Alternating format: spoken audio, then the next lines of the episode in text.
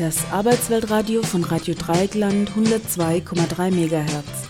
Livestream www.rdl.de. Hallo. Arbeitslos, wie ist das? Arbeitslos, was ist das? Arbeitslos, wer ist das? Wie viel Geld steht einem Arbeitslosen zur Verfügung?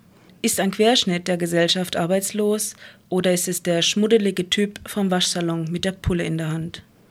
Studiogast Bernadette, bekannt über das Erwerbslosenradio Radio Dreieckland. Hallo Bernadette. Ich grüße dich, Carmen. Schönen guten Abend.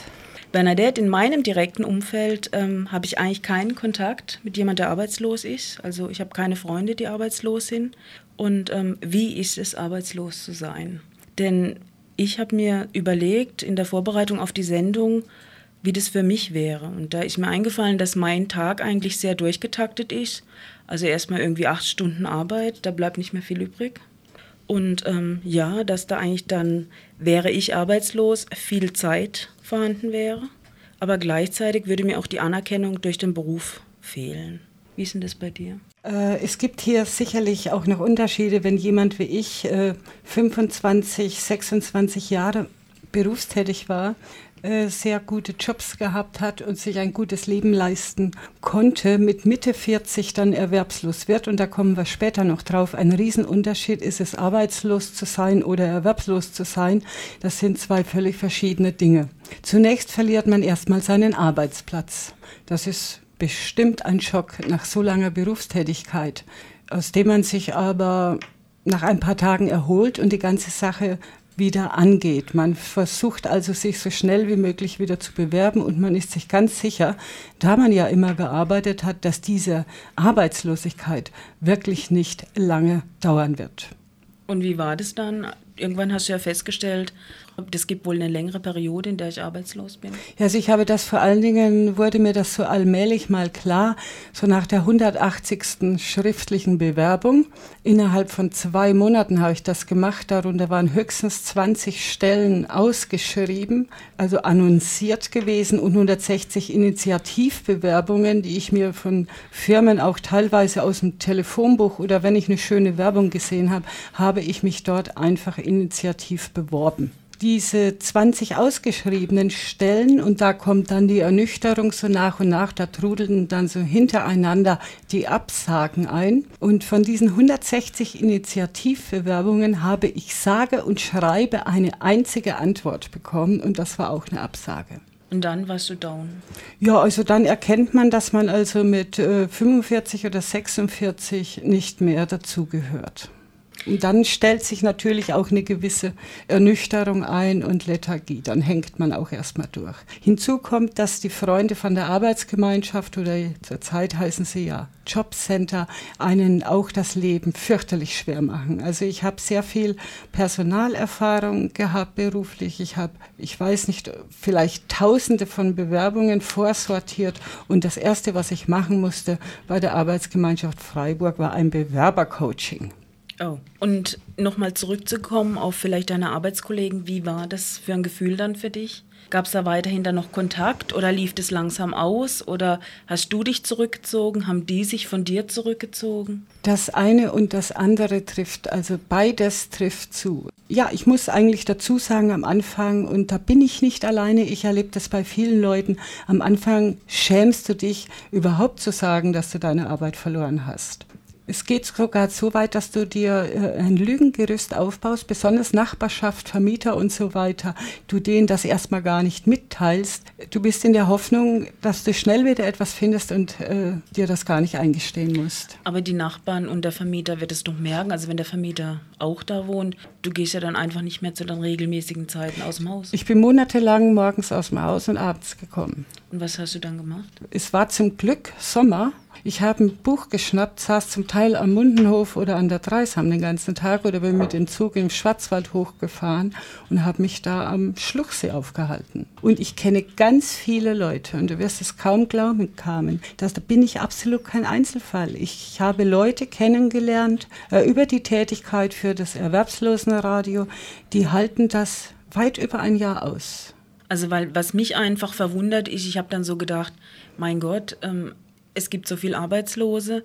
jetzt gerade irgendwie unsere Redaktionen sind ja zusammengefasst und es gibt aber eigentlich mehr ähm, Erwerbstätige, die, die Radio machen als Arbeitslose. Ich hätte gedacht, wenn ich jetzt viel Zeit habe, äh, gut, ich würde sicher auch erstmal in ein Loch fallen. Also ich spreche davon, wie ich es mir vorstelle. Und dann habe ich Zeit und dann muss ich die irgendwie ausfüllen. Dann würde ich versuchen, die Dinge zu machen, die mir schon immer Spaß gemacht haben, die ich natürlich irgendwie mit, mit geringem finanziellen Aufwand machen könnte. Und da ist der Stein, ja, über den du da fallen wirst. Du kannst die Dinge, die du immer schon mal machen wolltest, wenn du nämlich viel Zeit hast, nicht mehr machen, weil dir einfach das finanzielle Mittel dazu fehlt. Alle alles kostet Geld. Und da sind wir jetzt beim Freundeskreis, den du vorhin angesprochen hast. Wenn du jetzt meinst, du hättest einen Freundeskreis von 25, 30 Leuten, wirst du nach einem Viertel oder bis halben Jahr der Erwerbslosigkeit ernüchternd feststellen, dass dir mit ganz viel Glück eine Handvoll geblieben ist. Das ist also so, wie wenn man dann ernsthaft krank wird, über eine längere Periode hinweg lange in der Klinik liegt, dann trennt sich auch die Spreu vom Weizen. So ist es. Die Leute werden dich am Anfang, wenn sie das noch gar nicht gemerkt haben, dass du in der Erwerbslosigkeit gefangen bist, dass du nicht mehr die Mittel hast, wirst du noch immer gefragt, kommst du mit, machst du mit und so weiter. Du kannst es nicht mehr. Du kann, dann sagst du zehnmal ab und danach wird dich keiner mehr fragen. In der Zwischenzeit wird dann hinter vorgehaltener Hand, gerade du wohnst ja jetzt in der Stadt, da geht es noch, aber ich wohne ja im Idyll, auf dem idyllischen Land, ja, wo alles überschaubar ist und jeder jeden kennt und vor allen Dingen, ob sie dich kennen oder nicht, beobachten sie dich fleißig. Und äh, hinter vorgehaltener Hand wird also dann über dich gelästert. Ich habe oft mitgekriegt, wenn ich noch irgendwo öffentlich war, also im Dorf mich aufgehalten habe oder so oder auch beim Einkaufen, dass tatsächlich hinter meinem Rücken irgendwie auch mal Sätze gefallen sind, absichtlich, dass ich sie von hinten höre. Oh, das, also das stellt mir wirklich sehr, sehr schlimm vor. Ja, da muss man stabil ja. sein. Da muss man sehr stabil sein, sonst äh, kann man da auch sehr schnell krank werden in der Seele. Und wie ist es dann, also weil ich habe mir dann eben auch so gedacht, oh, heute muss ich schon wieder arbeiten und ich habe keine Lust und manchmal stresst mich mein Beruf richtig, aber dennoch irgendwie die Anerkennung, die ich durch oder über meinen Beruf bekomme, ist mir eigentlich doch wichtig und das fällt ja dann auch weg. Das fällt weg und damit muss man, ich hatte ja auch viel Anerkennung äh, in meiner Arbeit, habe immer sehr äh, schöne, wirkliche Aufgaben gehabt und Verantwortung getragen es war, ich habe es eigentlich der Arbeitsgemeinschaft Freiburg zu verdanken, dass ich heute stabiler denn je bin, was diese Erwerbslosigkeit angeht. Die haben mich ein Jahr lang dermaßen traktiert. Das kann sich ein normaler Mensch gar nicht vorstellen. Also sage und schreibe in elf Monaten vier komplette Leistungsentzüge, daraufhin viermal beim Sozialgericht aufgeschlagen. Äh, wenn man das hinter sich hat, kamen dann, haut einem so schnell nichts mehr um. Die Arbeitsgemeinschaft, damit meinst du das, was ich Arbeitsamt nenne? Genau das. Ah, weil dieser. Ja, die hießen mal Arbeitsamt, dann hießen sie Agentur für Arbeit, ARGE war dann diese Arbeitsgemeinschaft. Also alle drei, vier Jahre geben sie sich einen neuen Namen für Millionen von Euro. Ne? Und wie war das dann? Also du hast gesagt, irgendwie du hast die Arbeit verloren, dann warst du verzweifelt auch ein Stück mhm. weit, hast versucht, das zu überdecken und dann hast du dir wieder eine Perspektive gesucht? Oder? Ja, dann habe ich ein Jahr lang äh, geschrieben wie eine Wilde und Sozialgesetzbücher gelesen und bin eben, wie gesagt, viermal, habe vier Aktenzeichen beim Sozialgericht gehabt. Es gab auch eine Hauptverhandlung. Das war das, ein einmaliges Erlebnis für mich, denn ja, aber warum? Äh, hast du dich nicht den, den Vorgaben des Arbeitsamts da. Äh Nein, ich habe einen Hausbesuch nicht reingelassen. Das ist doch mein gutes Recht, oder? Das ist jeder Manns und jeder Fraus gutes Recht. Das muss niemand tun. Das steht im Grundgesetz schon so, die Unverletzlichkeit der Wohnung. Also wie gesagt, ich habe den Hausbesuch, den Unangemeldeten nicht hier reingelassen. Ich habe die sogar zweimal vor der Tür stehen lassen mit Saus und Braus. Und dann kam die erste Sanktion. Dann habe ich noch, das war zwischen Weihnachten und Neujahr, und das muss man auch sagen, habe ich es noch geschafft, einen Termin zu bekommen. Beim Anwalt noch vor Silvester. Und äh, zu dem bin ich hin. Und mit dem habe ich also die erste Charge durchgezogen vom also Sozialgericht. Hausgericht vom Arbeitsamt, das hört sich für mich an irgendwie wie so eine halbe Hausdurchsuchung. Ja, das wird oft so gehandhabt, dass äh, die Rechtslage ist eigentlich eindeutig für den Denunzierten, sage ich jetzt mal. Aber bei mir war es dann so, als der Richter also wollte natürlich auch wissen, warum die sich bei mir so angestellt haben. Ja, sie hätten einen anonymen Hinweis bekommen, ich würde mehrere Pferde besitzen und was weiß ich noch alles und natürlich eh ähnliche Verhältnisse und so weiter. Das konnte ich aber eindeutig widerlegen. Also wie soll man mit äh, Arbeitslosengeld auch nur ein Pferd besitzen und dann aber gleich mehrere? Der Richter wollte diesen Vermerk über diese anonyme Anzeige oder über diesen anonymen Hinweis, wollte er auch in der Hauptverhandlung nochmal sehen und da musste die AG Freiburg einräumen, dass sie leider keine Notizen finden. Ist nichts auffindbar. Also das war erdacht und, und unglaublich. Ja, und dann kannst du dir vorstellen, aber was du mich gefragt hast wegen vorhin Stabilität und so weiter, ich wollte sagen, wenn du so ein Jahr hinter dich gebracht hast, dann hast du nachher A monatelang Verfolgungswahn und B bist du im Sozialgesetzbuch fit. Ja, also bist du schon relativ fit für einen Nichtjuristen. Und es ging ja bei mir weiter. Ich habe dann damals erstmals gelesen in der Badischen Zeitung von einem runden Tisch zu den Harzgesetzen und das hat mich gleich brennend interessiert und über dieses Interesse kam ich dann her an einen Redaktionskollegen von uns zweien, mhm. ja, und äh, der hat mich eigentlich hier äh, zu Radio Dreieckland gebracht. Ja, und da habe ich dann erstmal dafür gekämpft, dass es eine Sendung für erwerbslosen Themen geben soll. Wie man heute weiß, war das, dieser Kampf auch erfolgreich. Und dann muss ich sagen, war ich absolut nicht mehr arbeitslos. Zwar erwerbslos, aber zu tun habe ich bis heute jede Menge. Nicht nur mit dieser Sendung. Ich schreibe auch im Forum und für eine Webzeitung unter einem Pseudonym schreibe ich auch. Ich habe Begleitungen gemacht zur Arbeitsgemeinschaft. Da ist es zurzeit ruhig, aber wir haben in Freiburg ja eine Handvoll sehr guter Begleitpersonen. Also so jetzt für mich stellst du jetzt nicht den, den in meinen Augen den typischen Arbeitslosen dar. Nee, so geh, wie ich ihn mir vorstelle. Ja, also ich gehe weder in den Waschsalon und schon gleich habe ich keine Pulle dabei. Also wenn ich eine Pulle dabei habe, ist da meistens Tee drin, du darfst gerne mal riechen.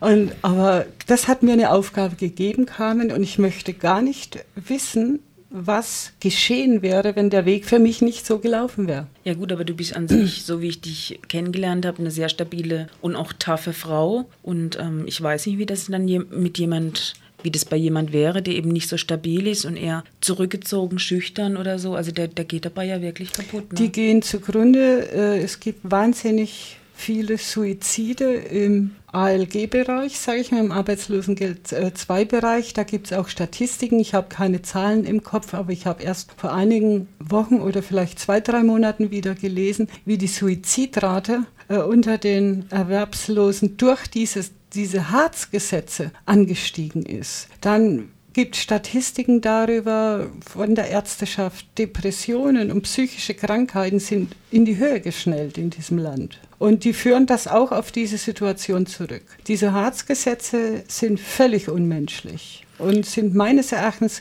fliegen die an der Realität völlig vorbei. Heutzutage ist es nicht mehr wichtig, wenn du, wie immer so schön sagst, das Arbeitsamt, wir wissen ja, was du meinst, also das Arbeitsamt, du sagst das gerne, äh, die gehen nicht mehr auf dich ein. Das war vielleicht früher mal so, äh, kann ich mir vorstellen, da zählte noch dein Talent und deine Interessen. Das ist heute nicht mehr der Fall. So wie du das jetzt erzählst, wie es dann so der Mehrheit sagen wir mal, der Arbeitslosen ergeht, kommt mir das aber so vor, als, als hätte das irgendwie, als wäre das auch so geplant. Denn wären alle tough drauf und würden sagen, so nicht, dann hätte dieser Staat ja auch ein Problem. Dann, weil dann wären auch die Arbeitslosen, ich sag mal, sichtbarer. Mhm. Denn ich habe mir jetzt zum Beispiel überlegt, ich weiß gar nicht, wie viel Geld man zur Verfügung hat als, als Arbeitsloser, wobei da gibt es ja auch Unterschiede. Ich glaube, am Anfang kriegt man ja noch prozentual irgendwie was. Ja, das ist im Arbeitslosengeld 1 prozentual nach deinem äh, letzten Verdienst. Mhm. Im Arbeitslosengeld 2 hast du zurzeit 364 Euro zum Überleben. Da ist beinhaltet, da ist Nahrungsmittel sind drin, das ist Kleidung drin, da ist dein Fahrrad drin, auch Fahrradflicken, da ist eine Brille drin. Also sage und schreibe pro Monat steht dir in diesen 364 Euro 1,79 Euro für eine Optikerbrille zu. Also die sollst du ansparen. Dann kannst du dir mal ausrechnen, wenn du heute zum Optiker gehst. Ich habe mal so eine Begleitung in Freiburg gemacht, da ging es darum, Bifokalbrille 330 Euro. Dann habe ich gesagt zur Teamleiterin, gut, dann braucht sie, wenn sie, sie haben ihr ein Darlehen angeboten und wollten ihr dafür 35 Euro abziehen im Monat ja, vom Existenzminimum. Mhm. Habe ich gesagt, wieso soll sie 35 Euro im Monat zahlen, wenn äh, ihr sagt, 1,79 sind angesetzt und reicht doch, wenn sie 1,79 Euro im Monat vom Darlehen abzahlt. Ja, und wie ist es dann? Ist da dann Strom, Gas, Wasser? Und, und, und Miete wird es extra bezahlt und Heizung jetzt, wenn es kalt wird? Also es gibt ja die KDU, das sind die Kosten der Unterkunft und da gibt es sehr unterschiedliche Verträge, habe ich schon gesehen. Die Nebenkosten, da gibt es auch immer Streitereien äh, mit Wirtschaftlichkeit und so weiter. Die KDU, das sind also einmal die Mietkosten, dann äh, Heizung, Warmwasser und Stromanteil ist wiederum im Regelsatz drin. Also Regelsatz sind diese 300? 164 im Monat, ja. Oh. Also und da kommt es ganz auf an, was der Arbeitslosengeld II-Bezieher für einen Mietvertrag auch hat. Ja, ja wie wäre das jetzt bei mir? Ich wohne sehr zentral. Ich wohne in einer Dreizimmerwohnung. Müsste ich da Wie viel Quadratmeter? 55. Äh, ja, dann ist nicht so groß. Also. Nein, aber dir stehen halt maximal 50 Quadratmeter zu. Und wenn dein Sachbearbeiter jetzt dich gerade nicht leiden mag, dann wird er dir ein Mietsenkungsverfahren auferlegen. Also er wird zu dir sagen, Carmen, die Wohnung ist für dich zu groß, vielleicht ist sie auch noch zu teuer, denn wir haben ja auch bestimmt eine Mietobergrenze in Freiburg. Das kommt darauf an, was zahlst du denn so? Kaltmiete, weißt du das gerade auswendig? Ähm, ja, ich zahle knapp 500 kalt. Also das kannst du vergessen. Dann sagt äh, das Jobcenter oder das Arbeitsamt, wie du es nennst, zu dir, du kriegst jetzt von uns noch 410 Euro warm. Warm? Ja, warm. Und den Rest nimmst du halt von deinem Regelsatz. Okay, also ich würde Also ich kann hier keine, ich kann hier keine Tipps geben oder so, aber die Leute, äh, es ist immer so eine Abwägungssache. Es kommt natürlich darauf an, wie hoch ist äh, die Grundmiete und was muss ich Nebenkosten rechnen. Es gibt Leute, die haben eine Besonders wenn sie zur Untermiete wohnen, ist das oft so, dass die eine Nebenkostenpauschale haben. Das hat Vor- und hat Nachteile. Erstens mal ist in dieser Pauschale kann es natürlich alles reinmachen, wie Sattempfang und lauter so Krempel und Haft Haftpflichtversicherungen, Hausrat und vielleicht Küchen mit Benutzung oder was weiß ich. Und kriegst aber dann bei der Nebenkostenabrechnung, bei der jährlichen, wenn du nachzahlen musst von der AGE, keinen Cent. Auf der anderen Seite musst du aber einen Gewinn den dann der Hauptmieter hat, mit denen auch nicht teilen. Aber das geht jetzt zu weit ins Rechnerische und geht eigentlich von unserem Thema hier weg. Wir waren ja bei der Lethargie, gell, oder was dann passiert? Also wenn ich mir das jetzt so vorstelle, ich hätte 365 Euro, hast du gesagt? 64. 364 Euro zur Verfügung. Also, huh, das, ja. also mir ist es gar nicht klar, wie das, wie das gehen soll. Das, was werden jetzt, wenn die Waschmaschine kaputt geht, ist es in diesem Satz dann da schon mit drin? Oder würde das extra bezahlt werden? Oder kriegt man ein Märkchen für den Waschsalon? Oder im Augenblick ist es so, dass äh, der Gesetzgeber an und für sich, es ist äh, zwar nicht jetzt äh, ein Verlangen des Gesetzes, aber der Gesetzgeber sieht an und für sich vor, dass du aus diesem Regelsatz von 364 Euro monatlich circa 50, 51 bis 52 Euro Rücklagen bilden solltest. So ist das Gesetz angedacht. Und diese Rücklagen, die sind dafür da, eben für dieses Brille, für die Waschmaschine, für die Kaffeemaschine, für dein kaputtes das Fahrrad, so summiert sich das auf knapp 52 Euro. Es schafft man nicht. Es ist unmöglich. Wie willst du das schaffen? Die Lebensmittel sind alleine seit Anfang des Jahres immens teuer geworden. Ja. Das Geld reicht hinten und vorne nicht mehr. Sie winken jetzt also ganz großzügig und es sieht eigentlich so aus, als würde es tatsächlich so kommen, ab den 1.1.12 mit 10 Euro mehr. Aber schau alleine äh, Region Freiburg mit unserem hiesigen Energieanbieter. Am 1.10. ist das Gas teurer geworden, der Strom wird immer teurer und das Ende der Fahnenstange ist noch lange nicht erreicht. Also so habe ich mir das irgendwie nicht vorgestellt. Also ja. ich dachte, okay, arbeitslos ist nicht so toll, aber mit so wenig Geld, das ist ja unglaublich. Hast du nicht gewusst? Nee, habe ich nicht gewusst. Aha, dann bin ich ja froh, dass also, ich dich da erhellen konnte. Und deshalb zurück zu deinem Waschsalon und der Pulle. Ich habe jetzt zwar keine Ahnung, was durchschnittlich eine Pulle kostet, aber ich glaube. Zu teuer. Ja.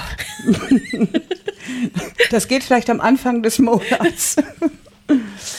Dann hast du aber immer noch nichts gegessen. Also ich habe jetzt gedacht, irgendwie, was weiß ich, es gibt vielleicht 400, 500 Euro für Lebensmittel. Wenn man eine Waschmaschine braucht, irgendwie gibt es da extra oder so. Weißt du, was dann wäre? In der Gesellschaft also mich zum Beispiel am Dorf würden, hätten sie schon längst gelüncht. Ne?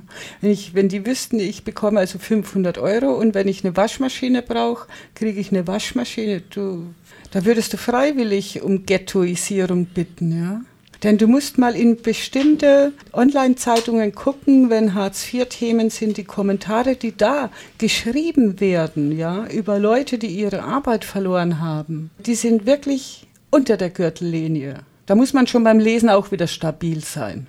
Die meisten haben keine Ahnung, was es bedeutet, von Arbeitslosengeld 2 zu leben und noch gute Miene zu machen. Es kommt ja noch hinzu, Carmen, man verlangt ja, man möchte ja wieder eine äh, Arbeit, von der man leben kann. Also da musst du erstmal irgendwo hingehen und dich vorstellen. Und wenn du jetzt wie ich aus dem Bürobereich kommst, da brauche ich ein bestimmtes Outfit, um mich vorzustellen. Und das hast du schon nach zwei, drei Jahren in der Regel nicht mehr, weil du dir das nicht leisten kannst. Also, dass es dann auch noch Sozialneid den Arbeitslosen gegenüber gibt, wie du vorhin gesagt hast, das, das finde ich ja schon. Das ist ganz krass. Schon heftig. Ja. Und was, ich, war das, was hat es genau mit den 1-Euro-Jobs auf sich?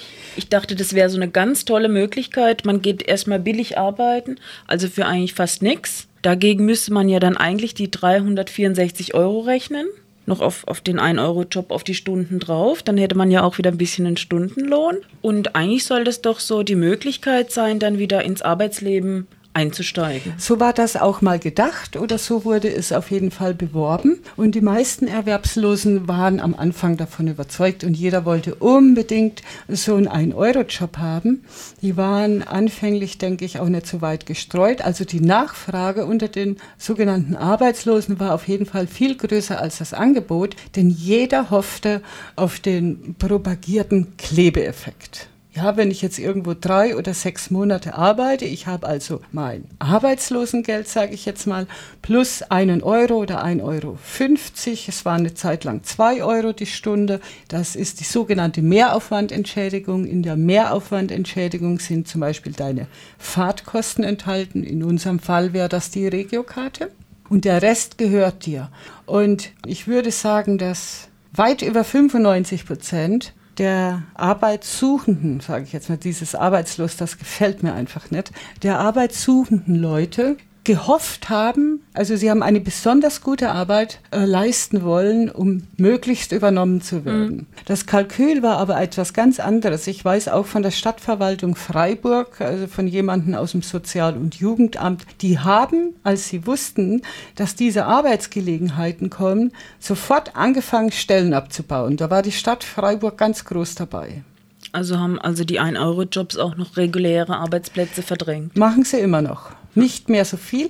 Also meine Informationen gehen dahin, dass anfänglich oder noch vor ein paar Jahren, vielleicht vor drei, vier Jahren, hat äh, der Steuerzahler dann, und das sollen die Stammtischbrüder mal wissen, die die Erwerbslosen immer in so eine Ecke mit der Pulle stellen, haben die Steuerzahler sind aufgekommen für das Arbeitslosengeld, ja, mit KDU, mhm. also für das Salär, das der Erwerbslose bekommt, plus 350 Euro im Schnitt monatlich für den AGH Platz, also für das AGH-Platz? Also Arbeitsgelegenheitsplatz. Ah, okay. Mhm. das, also die sagen wir, nehmen wir einfach mal Arbeiterwohlfahrt hat ganz viele, ich nenne sie gerne, die haben ganz viele ein Euro Jobber immer schon gehabt und die haben pro Nase 350 Euro im Monat sich zahlen lassen aus dem Steuerzettel, nur damit sie einen nehmen. Von diesen 350 Euro ging dann eben dieser eine 1,50 oder zwei die Stunde ab.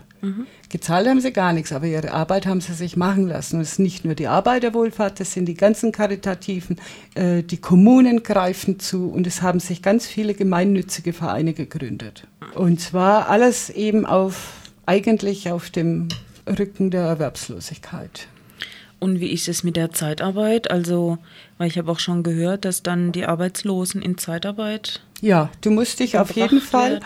wenn du dich dort äh, beim Jobcenter meldest, wird wahrscheinlich in deiner Eingliederung Vereinbarung drinstehen, und es ist ja auch ganz logisch und nachvollziehbar. Du musst alles unternehmen, aus der, um aus der Erwerbslosigkeit herauszukommen. Hilfebedürftigkeit steht meistens drin oder diese zumindest zu verringern. Das ist völlig in Ordnung und, und das gehört auch so rein. Und dann kommt der Satz, du musst dich also überall bewerben, du musst jede zumutbare Arbeit annehmen dich auch bei Zeitarbeitsfirmen bewerben. Was heißt Wiedereingliederungsvertrag? Was Wieder, ist das? Äh, Wiedereingliederung in den ersten Arbeitsmarkt sollte es eigentlich heißen. Eine Eingliederungsvereinbarung ist ein Vertrag, den die Sachbearbeiter der Arbeitsagentur oder jetzt Jobcenter äh, mit dem Erwerbslosen machen. Da stehen Rechte und Pflichten drin. Und das ist sehr umstritten, was die da reinschreiben. Und sie sind sehr unterschiedlich. Ich sehe Eingliederungsvereinbarungen quer durch die Bundesrepublik. Da hat jede, jedes Haus, jede Verwaltung, sage ich jetzt mal so, ihre eigenen Kniffe. Ach so, das heißt nicht, ich würde mit meinem Sachbearbeiter jetzt was vereinbaren, Rechte, Rechte und Pflichten, sondern die sind schon festgeschrieben. Die sind, äh, ja, an und für sich wollte der Gesetzgeber schon, dass dieser Vertrag verhandelt wird.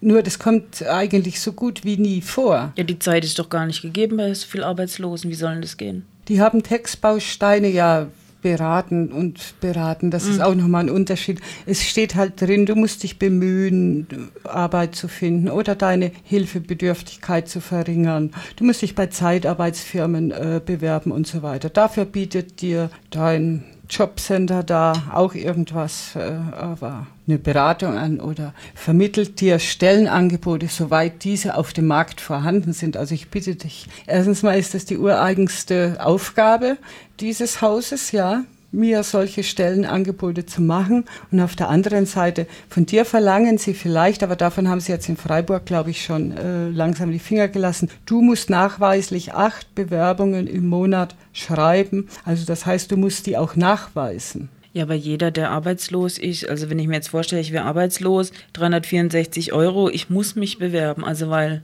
ja, du kriegst Bewerbungskosten erstattet. Da musst du einen Antrag ausfüllen. Es wird auch in den Eingliederungsvereinbarungen oft schon von den Sachbearbeitern angeboten, bis zu einem Maximalsatz jährlich von 260 Euro pro Bewerbungsmappe bekommst du 5 Euro, musst aber, um diese 5 Euro auch zu bekommen, dann eben das Schreiben, also irgendwie nachweisen, ein Antwortschreiben des, äh, der Firma bei der du dich beworben hast, vorlegen. Du hast ja aber am Anfang gesagt, du hast dich, als du arbeitslos wurdest, gleich da ganz massig beworben. Ja, da habe ich das noch gar nicht gewusst. Ich war völlig unbedarft. Ja, ja, aber du hast ja gesagt, du, du hast dich bei ganz vielen beworben und hast aber nur eine Rückmeldung bekommen. Wie mhm. soll man denn das machen, wenn man sich bewirbt ja, gut, und die Firma äh, schickt nichts zurück? Ja, dann musst du hinterher telefonieren. Was glaubst du, wie viel ich Unterlagen hinterher telefoniert habe? Das geht ja auch ins Geld, ne? so eine Bewerbungsmappe. Also, und ganz besonders die Zeitarbeitsfirmen. Wenn du da nicht äh, fünfmal anrufst und zum Schluss drohst, dann kriegst du deine Mappe nicht mehr. Aber also ich muss jetzt sagen, wenn sich jetzt bei mir jemand bewerben würde und ich würde vielleicht denken, okay, ich nehme ihn jetzt nicht, weil oft bewerben sich dann 50, 100 Leute und ich schreibe auch nicht allen zurück. Und ich habe die Mappe zur Seite gelegt, denke, okay, da kommt vielleicht in einem halben Jahr was, könnte man gut gebrauchen, wird dann vielleicht ins Team passen. Denn. Ja, aber wenn ich es nicht mache und ähm, der ruft mich dann an und nervt mich im Endeffekt, ja, also der kostet mich Zeit, dann würde die Mappe dann, also wäre die Chance auch verpasst. Ne? Mhm. Aber wer lässt schon gerne sowas Sensibles wie eine Bewerbungsmappe irgendwo ein halbes Jahr rumliegen? und weiß nicht, was mit der passiert. Ich habe schon Unterlagen zurückbekommen, ohne Schnellhefter und ohne Klarsichthüllen. Nur in ist wirklich wahr. Es gibt, gibt Firmen, die sind scheinbar so arm, äh, dass sie auf die Bewerbungsmappen Büromaterial sammeln, sage ich mal. Ne? Also ich weiß zum Beispiel, dass meine Schwester geht hin und nimmt die aus diesen Mappen raus mhm. und tackert die dann zusammen und die wird hinterher die Mappen auch nicht mehr zusammenkriegen, wo die hingehören. Ne? Mhm. Weil das dann einfacher ist, das so durchzugehen. Na ja. Also dann bedanke ich mich, Bernadette, für Bitte das Gespräch. Schön. Ja. Und ähm, ich möchte alle Arbeitslosen aufrufen, sich für sich selbst einzusetzen, denn wenn ihr das nicht tut, tut es kein anderer für euch. Ja. Es gibt viele Initiativen, die freuen sich sehr über Aktivität und gegenseitige Hilfe. Und man hat auch eine schöne Aufgabe. Dann nenn doch noch ein paar. wenn du gerade welche Initiativen. Weißt. Ja. Der Runde Tisch Freiburg zu, zu den Auswirkungen der Harzgesetze freut sich auch immer über fleißige Leute. Sie suchen ständig auch Hilfe. Das ist zum Beispiel hier in Freiburg, glaube ich mal, die größte. Zum Beispiel werden auch immer Leute gesucht, die sich schulen lassen, um Begleitungen zu machen. Was heißt, um Begleitungen zu machen? Begleitungen zum Jobcenter, eben mit Leuten, über die du vorhin auch schon gesprochen hast, die nicht so stabil sind oder so wie ich anfänglich auch überhaupt keine Ahnung hatte, wo meine Rechte sind da ist es immer sehr gut, wenn man jemanden zur Seite hat, der einen begleitet, der aufpasst, dass äh, der Unerfahrene nicht über den Tisch gezogen wird. Und ist es manchmal bei manchen Sachbearbeitern durchaus zu empfehlen, die gar nicht alleine aufzusuchen. Huh, das hört sich ja schrecklich an. ja, ist so. Also ich habe es jetzt selber mhm. persönlich so noch nicht erlebt, aber ich habe es bei anderen erlebt. Und was hält dich aufrecht? Also, weil ich stelle mir jetzt vor, so Arbeit ist doch ein großer Teil des Lebens und bezahlte Arbeit ist natürlich, also ja, ich kann mir das eigentlich nicht vorstellen. Natürlich wäre eine bezahlte Arbeit äh, etwas traumhaft Schönes. Ja. Aber ähm, in meinem Alter, weißt du, ist es so bei meinen Bewerbungen oder nicht nur bei meinen Bewerbungen, es ist, äh, die sehen das Geburtsdatum und die Bewerbung und die lesen gar nicht weiter. Ich bin also der Sache schon auf den Grund gegangen. Ich habe manchmal durch Stellenausschreibungen sehr schöne Gespräche, Telefonate geführt mit Personalern, männlich wie weiblich. Und wenn die Chemie am Telefon stimmt, dann sind die auch sehr offen. Und es liegt wirklich am Alter. Also wenn Frau von der Leyen hier erzählt, dass äh, wir der, alle arbeiten sollen, bis wir was äh, 68 oder 70 mhm. sind, die Firmen würden vermehrt Ältere einstellen, dann ist das, dann ist, hat die Frau ein Problem. Ja? Entweder kommt sie vom anderen Planeten oder sie liest die falschen Zeitungen, ich weiß es nicht. Oder kannst du dir vorstellen, sie hat ja mal gemeint, ein Dachdecker müsse ja nicht äh, bis 65 auf dem Dach arbeiten, er könne ja mit 50 dann ins Büro gehen. Jetzt zeigst du mir mal einen Betrieb, der einen 55-jährigen Dachdecker, der, der also sein ganzes Leben auf dem Dach war, ja, hm, und ja. sein Fach ist, der soll, den willst du jetzt an einen Schreibtisch setzen. Was soll er da machen? Ja, stelle ich mir auch ein bisschen unrealistisch vor.